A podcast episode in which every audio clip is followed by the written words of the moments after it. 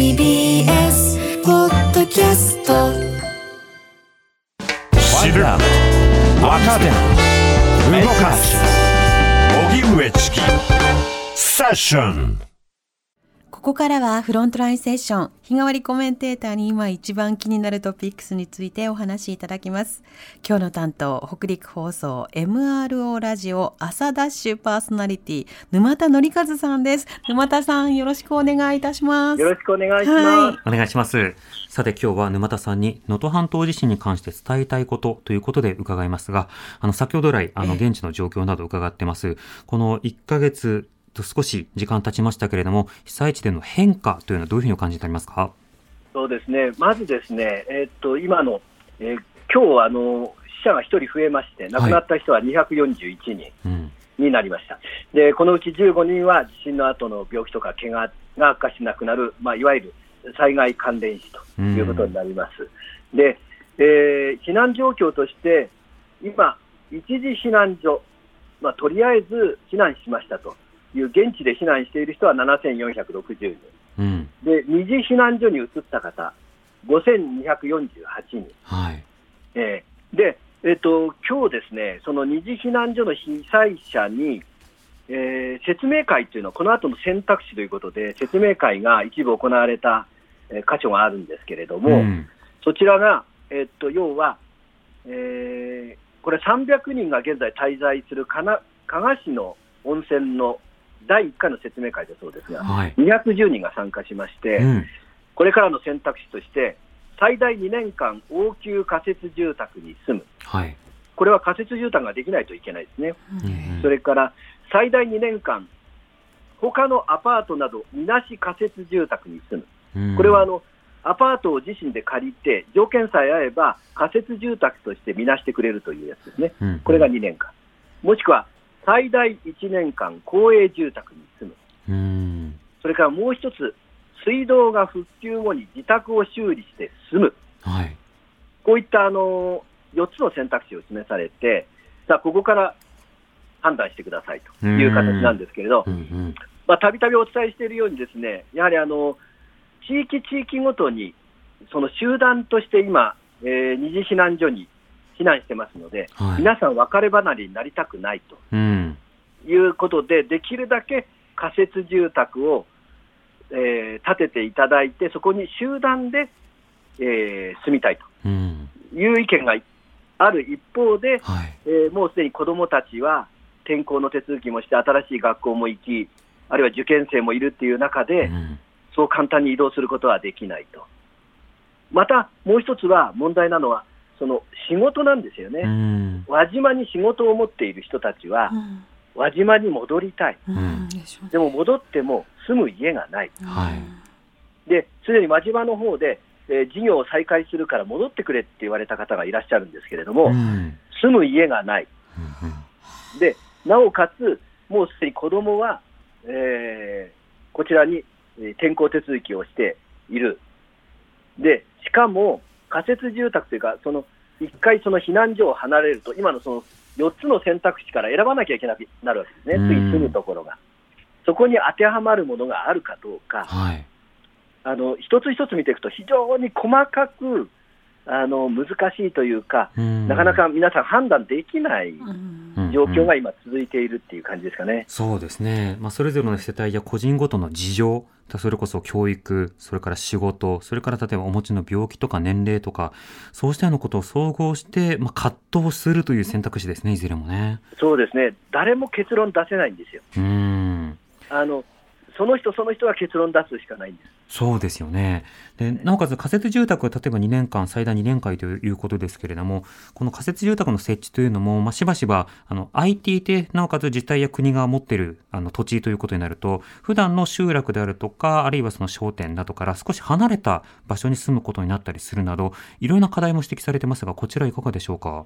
やはりね、あのその仕事にしても、その教育にしてもですね、仮設住宅の場所によって、これ、ずいぶん制限されます。うん。でなおかつ、輪島というところは、もともとそんなに平地のあるところではないので、はですから、あの急峻な山がこう海まで迫っているというところですので、うんそういう集団の仮設住宅を建てることができない場所なんですね。はいで先日、仮設住宅一部、えー完成して、皆さん入居しましたけれども、うんえー数十世帯だったと思いますけども、いずれも海のすぐ目の前なんです。うんこの津波が来たというときに、海の目目の前になぜ仮設住宅をってみんな思うんですけど、うん土地がないんですね。んで、そうすると、どこでその土地を求めるか、はいえーもしかしたら県外かもしれないと。うんで、えー先ほどのなじ、えー、と馴染み地区、集団で、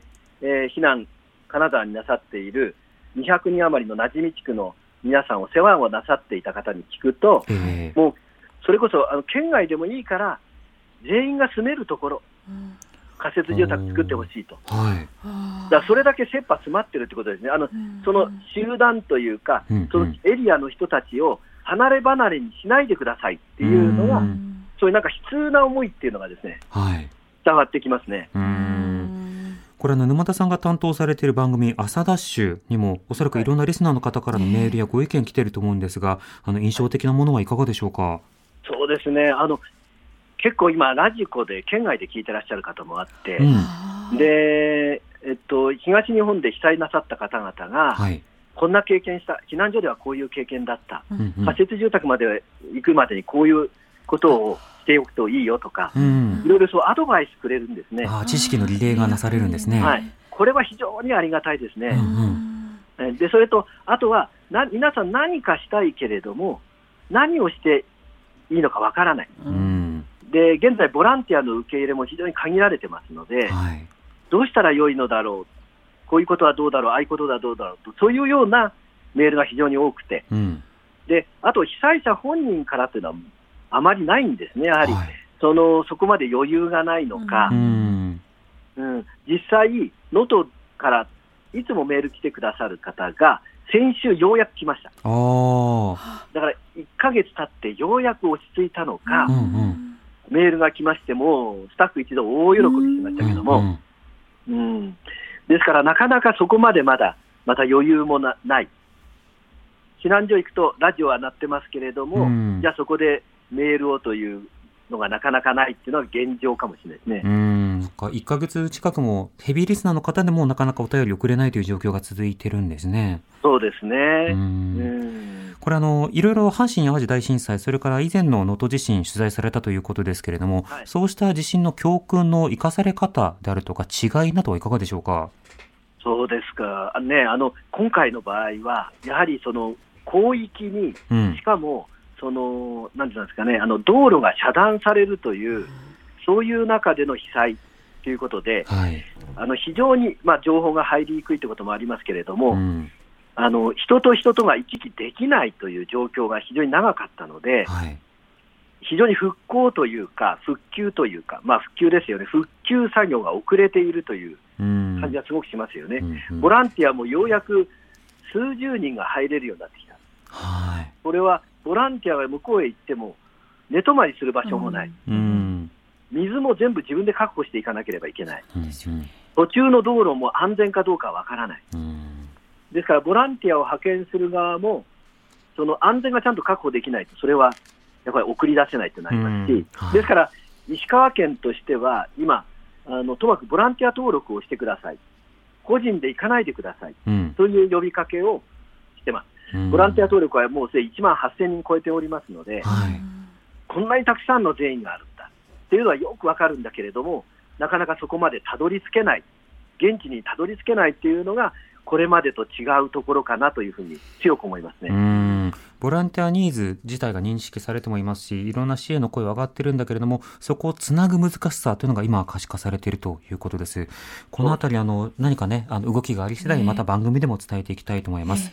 沼田さんにはこの後7時45分頃からでもお話を伺いたいと思いますので、よろしくお願いし後ほどまますたよろしくお願いしお願いいます。たします。TBS Radio 荻上チキセッション TBS Radio 905-954ここからはセッションポストスクリプト。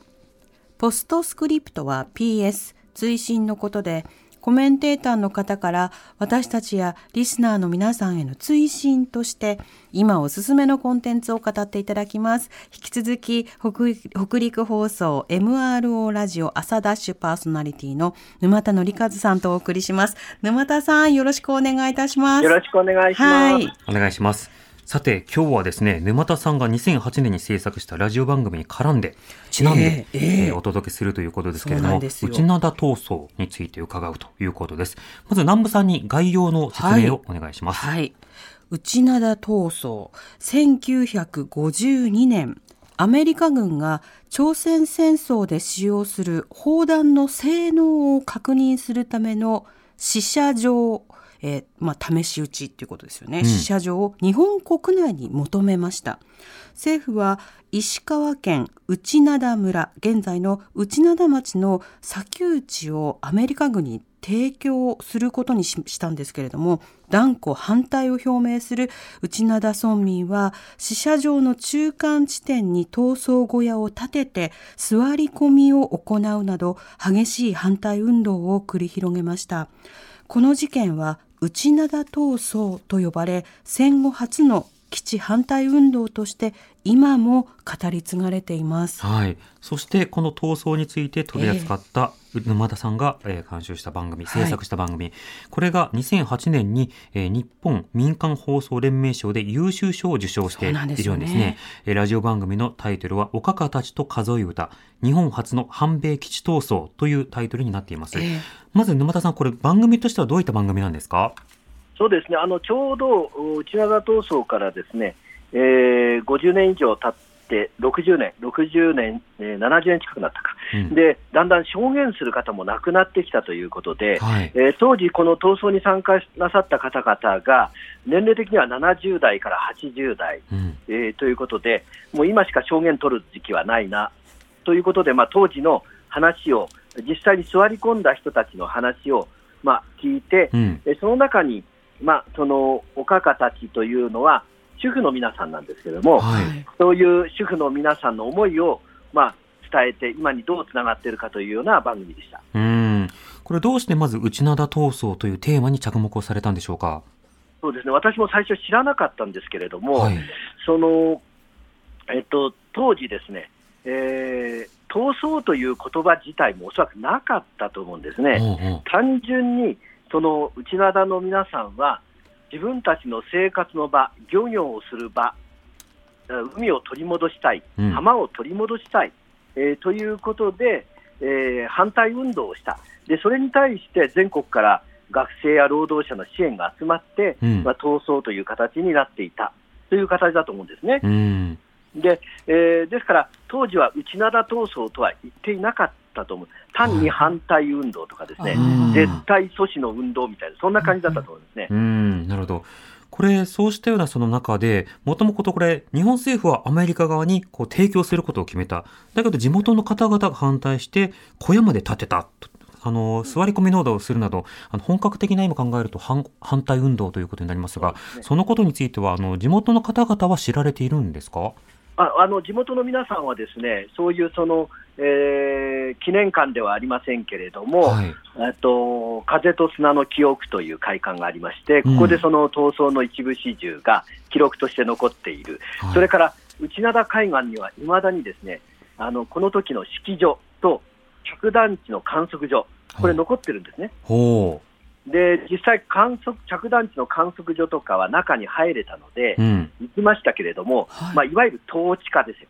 うん。でそこからはですね浜と海が一望できるんですけどもえ、え。うん、まだここ、戦争が残ってるなという感じがしましたね。うん、つまりそれは米軍側からあの実際に自分たちの武器の効能というものを観察するための施設ということですか？そういうことですね。要は、その朝鮮戦争になって、えー日本というのはとても大事な平坦の地、まあ、になったということで、はいアメリカ軍は日本の企業に砲弾を作る、まあ、そういう発注をしたんですね。うん。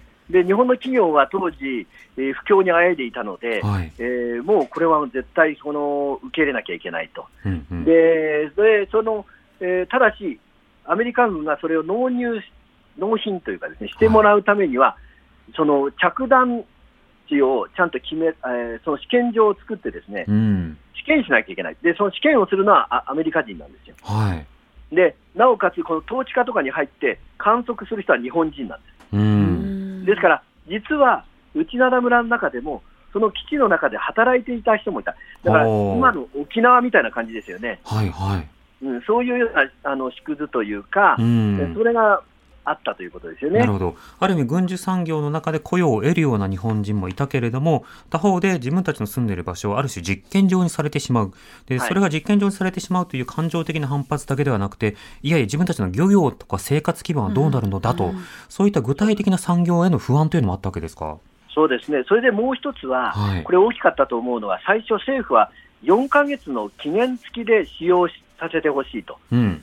いう形で始めたんですね。はい。で、えーっと、住民は反対しながらも、まあ4ヶ月ならばと、うん保証金も出るのでという形で受け入れたんですが、はい。4ヶ月後にですね、一旦死者は止まるんですけれども、はい。いやいや、実は永久接種のつもりだったんだと。へ、この後また再開しますということで、はい。一方的に再開したんですよ。え、嘘ついたんですか？まあ、そういうことになりますよね。うん。で、力ずくですよね、当時としてはやっぱり。ええええで、なおさらそれでもう、一気に反対運動が熱を帯びたというかですね、うん。当時、その再開する死者の時の第一弾の砲撃が始まった時に、はい。あ役場の前の反証が鳴ったそうです。おで、ー。反証が鳴ったら、どこからこんな人が出てくるんだろうっていう人たちが、うん。棒だの、好きだの、釜だの持ってはい。飛び出してきたっていうんですね。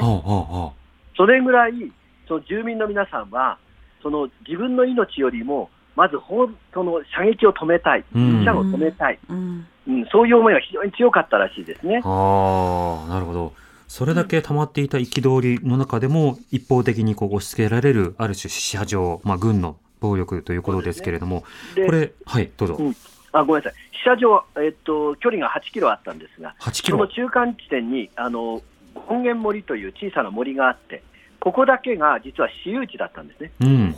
もともとはこの海岸線は国有地でしたので、はい。反対しても、それはその漁業権とかそういう意味の反対であって、土地がどうこうっていうのはなかなか言えなかったんですけれども、うんここの私有地だけは絶対明け渡さないということで、うんうんここの権現森に小屋を建てて、はい。そして、あの旗を、むしろ旗を立ててですね、はい。で金は1年、土地は万年と書いてですね、うんうん。むしろ旗を立てて、反対運動、座り込みをしたとうんいうことですね。むしろ旗ってあの、敷くむしろにこう、字をずらーっと書いて、それをこう、な竹とかに刺してこう、掲げるっていうむしろ旗ですか？そういうすね。でもうそのままですね。うん。えそうした運動の中で、今回、あの、沼田さんが制作した番組の中で注目したのが、おかかたちと数え歌。これ、実際にお母さんたち、つまり当時の主婦の方々も活動の中心にいらっしゃったわけですか？そうですね、あの赤子を抱いた、赤ちゃん抱いた人とかですね、はい。うん、そういう人たちも集まって、この数え歌を歌いながら、うんその団結小屋で座り込みをしていたということです。うん。この数え歌も、この番組の中では収録をして放送したんですか？そうですね、当時、中学3年生だった方がいらっしゃるんですが、はい。その方に、えー、と覚えていたので、はい。えー聞かせていただきました。ちょっと、はいあの音源ありますので、どうぞ。うん。聞いてみましょ一つ日の丸むしろばた。二つ船小屋に泊まり込み。ほやほや。三つみんなで反対すれば。四つ吉田藩も困るだろほやほや。五つ命をめっこにしても六つ村をば金では売らぬ。ほやほや。七つ中山謝らせ。八つ役人追い返す。ほやほや。九つ今度は騙されまいぞどかんやめるまでうぎょうきゃせぬほやほうや。はあ、素敵な声ですね、歌声も。この中の吉田藩も困るだろう、これ吉田茂首相ですね。うんうん。命をめっこにしてもってありますが、これははい命をなくしても動かないよと。なくしてもめっこにしてもって言うんですね。そうですね。うんうんで、7つで中山、謝らせて、中山というのが中山又三郎さんというそ当時の村長おですね。お、はい。え結局、政府に妥協したということでう、んうん。許さんぞという形で、これを歌いながら団結小屋にいた、その目の前に着弾したそうです。うーん。ですから、着弾した時はもう大きな悲鳴も上がったし、はい。うん、あの腰が引けたって言ってましたけど、絶対にそこからは動かないぞと。いうことで、えー歌いながら闘争というか、反対運動をしていですね。なるほど。これ一つから九の松までほんの数えながら、それが言葉遊びのような仕方で自分たちの誓いを歌っていく。で、はい最後に、ドカンやめるまで動きはせぬ。このドカンというのは、この爆発音、要は死者ということですか？そうですね。うーん。これは実際闘争というのはどういった経緯をたどっていったんでしょうか？うーん、まあ、その、最初は、あの、主婦、この主婦の皆さんですね、おかかというのは。はい。えっ、と、当時、あの、内灘町は出稼ぎが多かったので、うん。男手がほとんどなかったっていう中で、はい。この主婦の皆さんが前面に立った。ほうほう。でえーそうして、この、えー、と権現森ができてやあの闘争を始めたということで、うん。まあ、全国から、まあ、反戦の意味で、うん。えー労働者やああるいは学生が集まってきたうんうん。ということですね。おーなるほど。応援に入ってきたというか、共感して集まってきたわけですね、連帯。こっそり、こっそり夜、あのこの歌ってくれたのは大丸文江さんという方ですけど、はい。中学3年生でしたけど、こっそり握り飯をこの学生たちにああの差し入れに行ったって言ってましたね。あの、それは、あの、小屋で順番にこう交代しているというさなかですか？そういうことですね、交代して、えなるほど。じゃあそこでこう座り込んで、人がいない、あ、人がいない状況を作らないようにして、で、撃てる、撃てまいっていう状況を作ってえ、そうなんです。そこにこう、食べ物と、いや、でも命がけですね、それも。そうですうね、ん。これ実際この砲弾訓練というのは止められることになったんでしょうか？え実際には止めることができなくて、うん。朝鮮戦争が終わった時点で必要なくなったので、アメリカ軍は撤収したということですね。はで本来なら撤収した後普通はアメリカ軍が基地を撤収すると、そこその後自衛隊が使うことになるらしいんですけれども、あ。うん。自衛隊もこの反対運動が非常に激しいので、はい。ここではちょっと基地を維持できないというはあ。形で、他の土地を探して行ったというふうに聞いてます。うーん。なるほど。こういったその歴史というものがその後のいろいろな運動に何か影響というのを与えたものなんでしょうか？あのこの後石川県ではあの火力発電所の建設とかともいうのもあの計画されるんですが、はいそれもこういったあの地元の人たちの反対運動で、えー阻止したというのはありますね。ん。なるほど。うんまた各地から参加した学生たちがね、それぞれいろんなところに、まあ何でしょう、こう経験というものを持っていったという横のつながりも、もしかしたら出てくるかもしれないですね。そうですね、その後あったあの砂川事件というのはあの今の立川市のね、はい。あの当時あの在日米軍の立川飛行場がありましたけど、うんうんここの拡張工事の時の闘争ありますけれども、はいこの砂川事件のお時に、えー反対運動に参加した学生たちの一部は、内灘を経験しているというふうに聞いてます。でもこういうふうに掘っていくといろんな運動のつながりと、うんそして女性たちのさまざまな活動、抵抗運動、そうしたものが各地にあるんだということもとても学ばせていただきました。はいそ国の姿勢も。うーん、そうですね。あの、沼田さん、本当に大事な話、ねありがとうございました。えこちらこそありがとうございました。ありがとうございまました。たよろしくお願いします。はい、失礼します。失礼いたします失礼い。たします。北陸放送 MRO ラジオ朝ダッシュパーソナリティの沼田則和さんに伺いました。発信型ニュースプロジェクト TBS ラディオ905-954おぎゅうえちきセッション